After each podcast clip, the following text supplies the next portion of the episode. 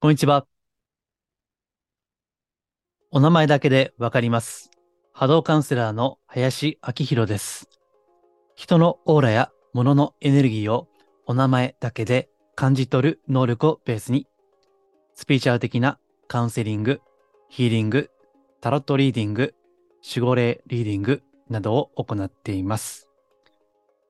今回もマジスピラジオよろしくお願いいたします。前回はヒーリングのちょっと不思議な体験談でしたが、今回は通常通りの回に戻っていきます。えー過去のブログの解説ですね。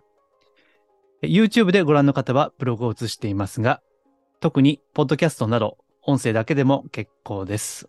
お好きな方でご視聴、ご聴取願います。では、タイトルですね。今回、引き寄せの法則についてですね。まあ、法則という表現がちょっと違和感あるんですけども、まあ、後でちょっと解説をしていきます。えちゃんとタイトルを言うと、不幸を引き寄せる原因は全て自分にあるという教えが辛いと感じるなら、意識の世界、その理不尽さを知ろうといったタイトルです。本題に入る前にお知らせですが、え毎回言ってますけどね、最近は。世界平和の祈り、えこの真髄を語るセミナーですね。え最近ちょっとちゃんと数えましたらですね、全部で5時間35分という、まあ、かなりボリュームのあるセミナーですね。えブログや無料のこういった音声とかでは語っていないですね。ちょっと深みの部分を語っていますので、えよければ私のホームページ、マジスピーですね、からご覧いただければと思います。え現時点ではトップページにリンクを貼っています。はい。えーでは、本題に入っていきましょう。え不幸を引き寄せる原因は全て自分にある。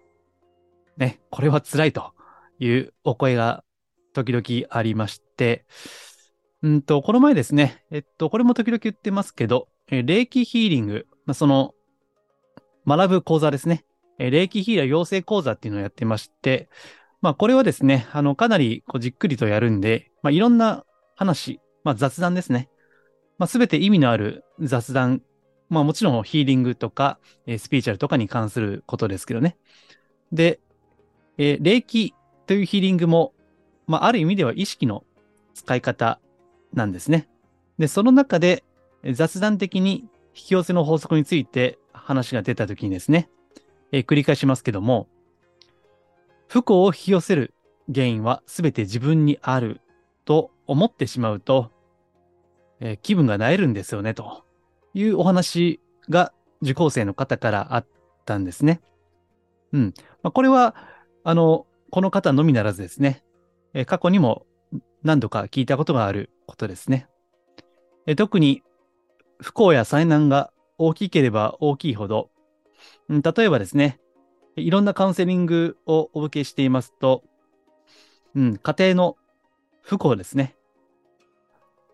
生まれながらにして非常にハードな家庭環境にあったというですね。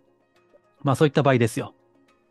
よく、まあこれも過去にですね、言ったことありますけども、生まれる場所は、両親はすべて自分で選んできたと。えーこれも引き寄せの、まあ、違うバリエーションの考え方かなと思います。えーこれは過去にもこういった音声配信で言った記憶がありますけども、必ずしもこれは正しくはないということですね。まあ、どっかで言った記憶があるんで、今日はちょっとカットしますけども、えーこれも同じですね。あまりに自分の、こう、程度を超えたですね、許容範囲を超えた、その不幸、災難、トラブルが起きると、とてもじゃないが受け入れられないということですね。まあこういった時に、この下手に学んでしまうと余計に不幸に感じるということがあるわけです。えところが、まあスピーチャル業界というのは、得てして美しい、綺麗な世界を語ることが多いですからね。引き寄せの法則でいけば、いいことを引き寄せよう。なりたい自分になろう。夢を叶えよう。といったまあ、ポジティブな側面がよく出てくるわけですね。まあ、その 引き寄せの法則ってね、誰しも不幸にはなりたくないわけだから、当然、こういった、まあ私も含めてですけどね、えー、スピリチュアル的なビジネスをする人は、当然、ポジティブな側面を語るわけですよ。そのメリットを語るわけですね。まあ、私は、まあちょっと変な人間なのか、引き寄せに関しては、これまでもたびたび、まあ悪口をですね、言ってきたわけですよね。批判をね。だから今日もちょっとそういったクールな見方をお伝えしたいと思ってるんですけども。うん。ただね、えー、実践していると皮肉なことに、いいこと、楽しいことを引き寄せようと思えば思うほどですね。なぜか悪いこと、嫌なことを引き寄せてしまうとかですね。あと、これも多いんですけども、別にネガティブなことを強く思った自覚はないと。そんな覚えはありませんと。ただ、なんか知らんけども、嫌なことが起きてしまうと。ああ、これも引き寄せだと。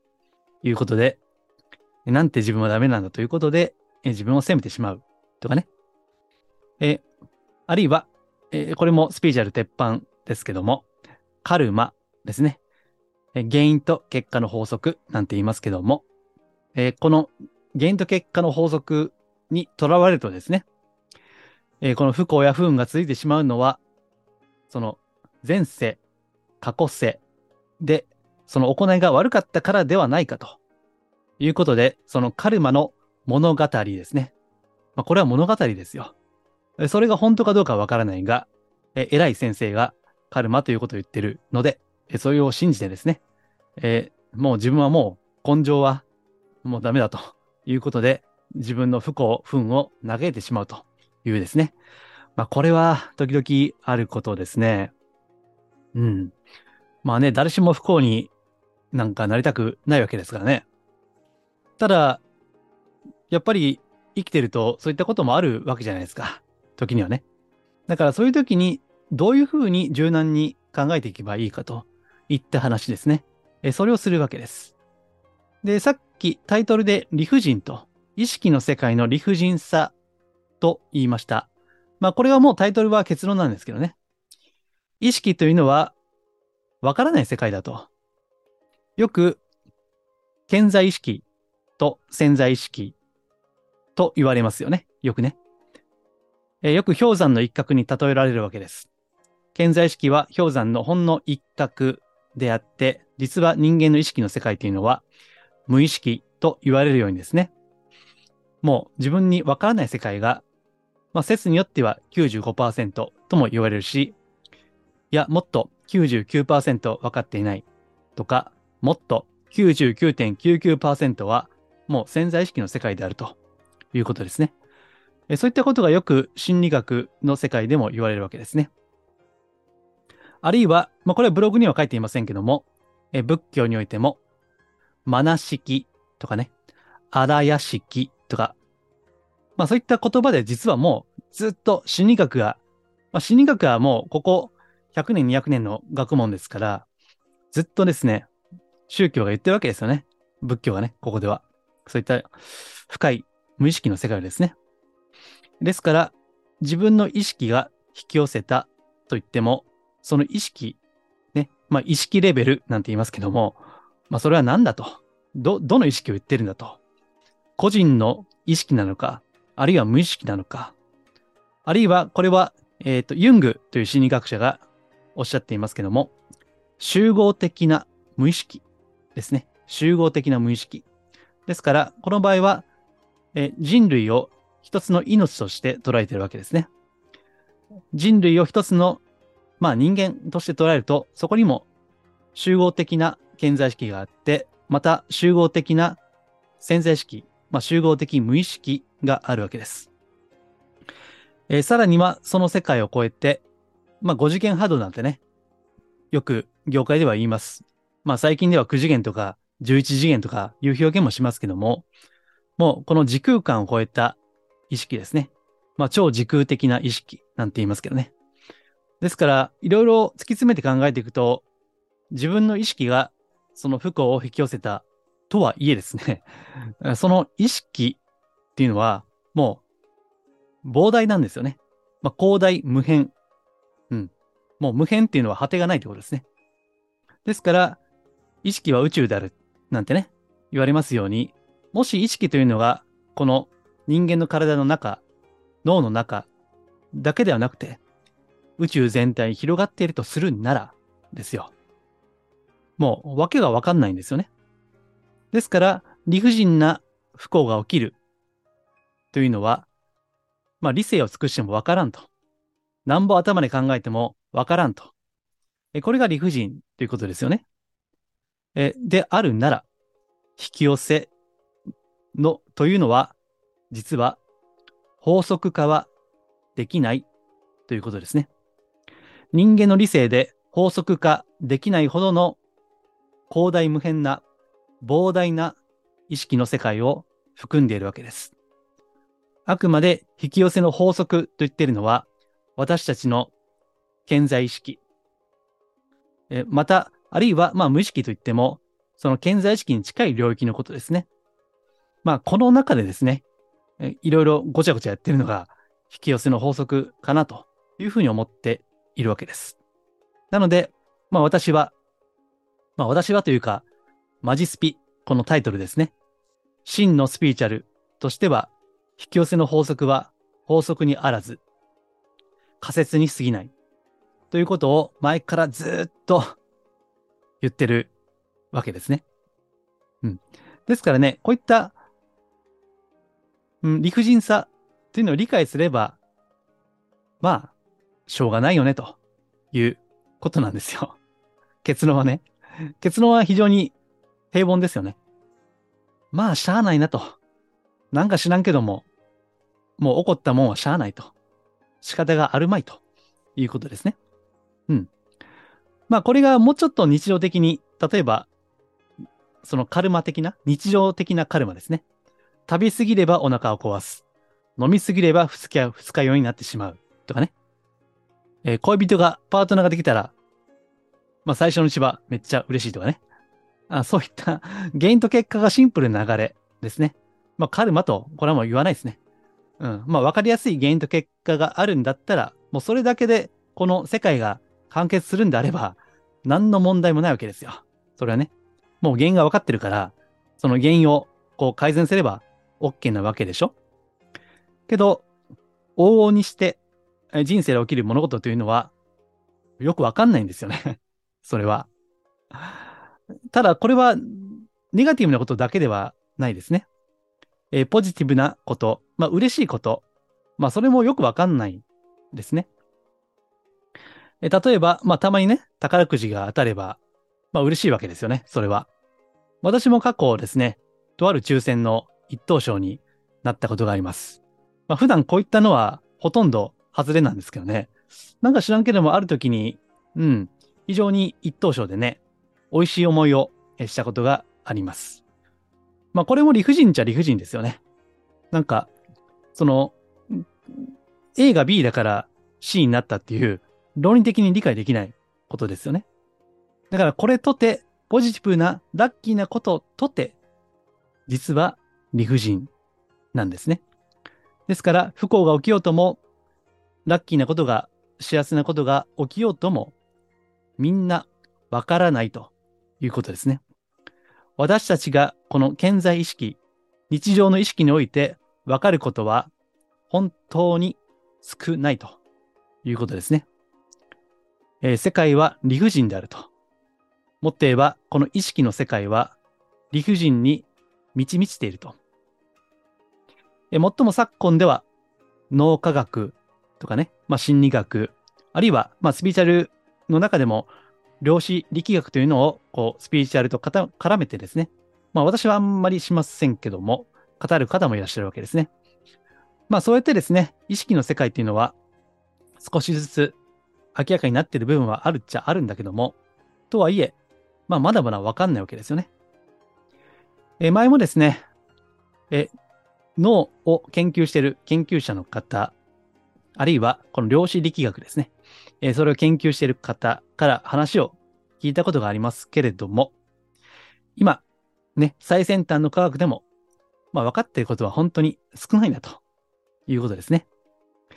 え、ですから、えー、過去に確か物理学者の祖かな？ニュートンでしたかね？えー、ちょっと正確には覚えてませんけども、私がやっていることは、砂浜でね、砂いじりを知れるようなもんだという、そういった言葉を残していますね。まあ、ちょっと、あの、正確ではないかもしれませんけども、まあね、あの、まだその段階なんですよね。えましてや、意識の世界というのは、わからない。まあ、個人的なことですけども、なんで自分ね、あこれも時々言ってますけど、なんで自分が今こういったスピーチャルの仕事をね、やっているのか、まあ、それはわかんないですね。引き寄せの法則からすれば、その、ワクワクしてね、イメージを鮮明に描きね、で、繰り返し繰り返しワクワクすると。そしたらそれを、ある日、引き寄せることになる。というのが、まあ、すごい簡単に言った引き寄せの法則ですよね。おそらくね。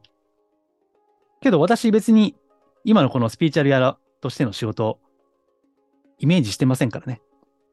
最初からね。まあまるで突然変異的に、まあいろんな出会いがね、今の師匠との出会いが重なって、まあいろんな導きですよね、それは。えそれがあって今こうしてしているわけですが、あらかじめこういったことはイメージはしていない。ワクワクもしていない。けれども、まあ、なんか知らんけども、すごいいろんな出会いが恵まれてですね。別に最初から仕事、まあ集客ですね。まあほとんど苦労しませんでしたからね、私は。独立し、独立して最初にやったことが断食ですからね。もう何もしてませんもんね、私ね。断食ですからね。まあ、フラフラになりますからね。もう仕事してないんですよ。けど、なんか知らんけども、カウンセリングの依頼がね、いただいたという、もうなんとも謎ですよね、これは。うん、別に食っていけなくてもいいと思ってましたからね。だから食っていけなくてもいいと思ってたし、実際に食わなかったわけですよ。断食してましたからね。はい。けど、ね。まあそういった意識とは、こう、ある意味理不尽な結果になったわけで、まあこれは今でもね、まあそのありがたいことに続いているわけですよね。ね、ほんまによくわからんわけです。まあブログにもまた他の例も書きましたけどね。まあまさかの人生計画が狂った。けれども、その狂ったおかげで、まさかの成り行きによってですね、もしかしたら計画が狂わされる前よりも結果的に良くなったんじゃないかと。ね。そういったこともあるわけで、まあ逆にその逆もありますよね。当初描いていた計画ね。まあそれでうまくいくはずだったのに、それが実現する土壇場でね、なんかトラブルが起きて、おじゃんになるとか、まあそういったこともね、ありますよね。うん。まあブログにもですね、あの、初詣で神様に願い事をすれば、それが叶ったと。ね、その日にね。そういったこともあると、一方、そういうことをしても、何にも買わない、叶わないということもあるわけですよ。ね。だから、えその、夢をね、実現を願って努力したからといって、うまくいくとは限らないし、また、別にあんまり努力しないけど、うまくいってしまうこともあるわけです。ね。もうめっちゃ理不尽じゃないですか。うん。まあ、ただ、あの、人間の世界っていうのは、うん。簡単にこれが不幸とか幸福とか割り切れない部分もあるわけですね。え、占いの相談で、このカップルの相談でね、あなた方の相性は最高だということを言われたと。それで最初はテンション上がったんだけども、えそっから数年してね、こう、もう離婚して、そしてもう、まあ、泥、泥沼ですよ。もう裁判も起こしてね、離婚するために。ね、だったらこの最初のラッキーは何だったんだということでしょ。それはね。うん。だから人間の都合だけで、人間の意識だけで、まあ、こ、これが幸せとか、これが不幸せとかね。まあ、決めつけることは多分できないんでしょうね。うん。まあ、こういったことをいろいろ考えていくと、やっぱり、さっきも言いましたかね。なるようにしかならないわけです。うん。まあ別にいいんですよ。あの、すべて自分が生み出した、どんな不幸も自分が作り出したとこれはね、あの、覚悟の問題なんですよ。中途半端にしないことですね。カルマの法則別にいいんですよ。私も前に、だいぶ前にですね、こういったブログで考えたことがありますけども、別にカルマの法則は全てではないけれど、大事なことは、徹することですね。どんな理不尽なことも全部自分が作ったんだ。自分で全て引き寄せたんだ。と、もう中途半端がダメなんですよ。もう腹くくれるんだったらいいですよ。それは。うん。でそうするとね、やっぱスッキリしますよ。もう潔いわけですね、それは。で、これが中途半端だと、自分責めるんですよね。なんて自分はダメなんだとかね。あるいは逆切れ的に他人を責める人もいますしね。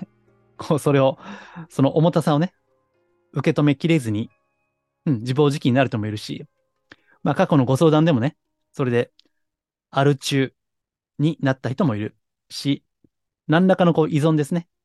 まあこれが過食なのか、ね、甘いものなのか、いろいろありますけどね。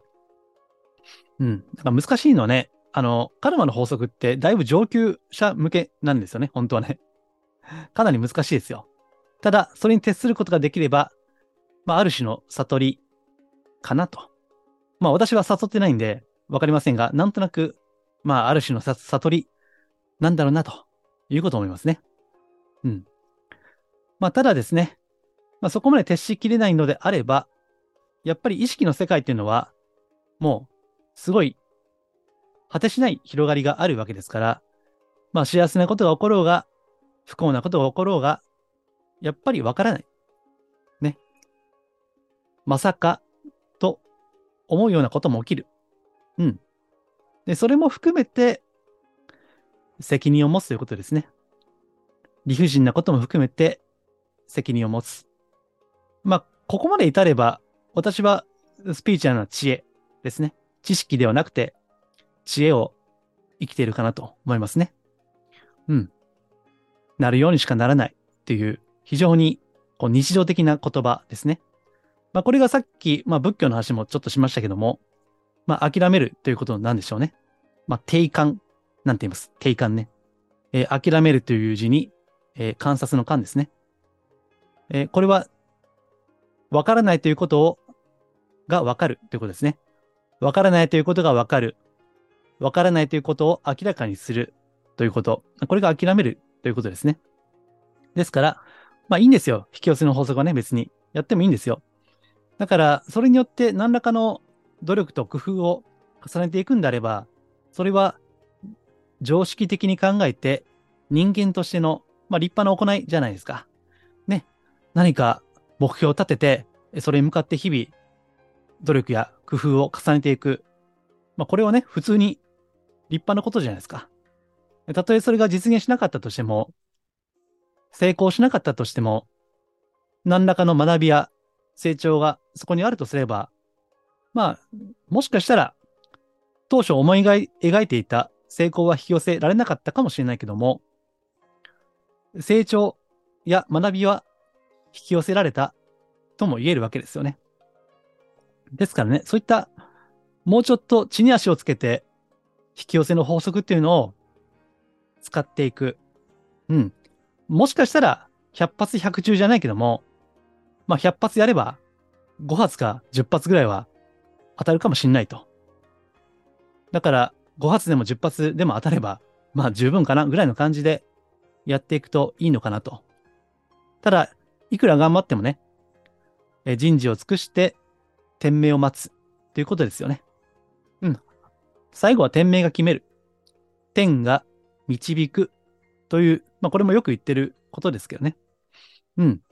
まあそういった、こう踏まえてですね、生きていくっていうのが、スピーチャーな知恵を生きるということであり、えそしてよく言われる、委ねるということですね。だから、委ねることができるっていうのは、別に、いろいろ、なんかアセンションとか、守護霊とか、オーラとか言わなくてもですね、まあ立派にスピーチャルをしているということですね。まあこれもいろんな段階がありますね。まあ最終的には、もうすべては必ず導かれているという、まあ、これも一種の悟りでしょうけどね。まあ、私はまだ無理ですね、これは。うん、まだまだね、やっぱりちょっと、なんでこうなってしまうのかなとかね。まあ、嘆いてしまうこともありますから、まあ、私もこうやって、語りながら自分で学んでいるわけですけどね。うん。まあ、委ねるということですね。これが分からないということを分かるということが大事です。委ねるには、自分の意識や努力ではコントロールできない、遥かな領域があるんだということね。まあ、それを言い換えれば、天と言ってもいいんでしょうけどね。うん。まあ、そういった天命を待つ。そして、その背景には、天命を信じるということ。まあ、天命を信じるっていうのはね、まあ、簡単に言えば、え今日繰り返し言ってる、わからんということですよ。ね。どうなるかわからんから、まあ、委ねるしかない。えそこで、こう、プロセスの先に出たものがですね、まあ、これが天命だなということで、受け入れてわけ、受け入れていくわけですよね。うん。まあ、なかなか、こう、そうやって深く生きていくというのはですね、難しいですよ。やっぱり、うん、いいことが起こってほしい。努力は報われてほしいのが人情ですからね。うん。ただね、あの、私、人のオーラを見る人間なんで、いろいろ見ていますと、まあ、よく無欲の勝利なんてね、言われます通り、無心の状態っていうのが、あ実は非常に波動がいいんですよね。無心の状態ね。だから、引き寄せ引き寄せってね、なんか意識的に何かやるよりは、ね、もう無欲で、ただ淡々となんかやっていった方がね、うん。例えば、そうですね、えー人にちょっとでも喜ばれる自分を目指してね、なんか努力していくとか、うん、自己規制なくですよ。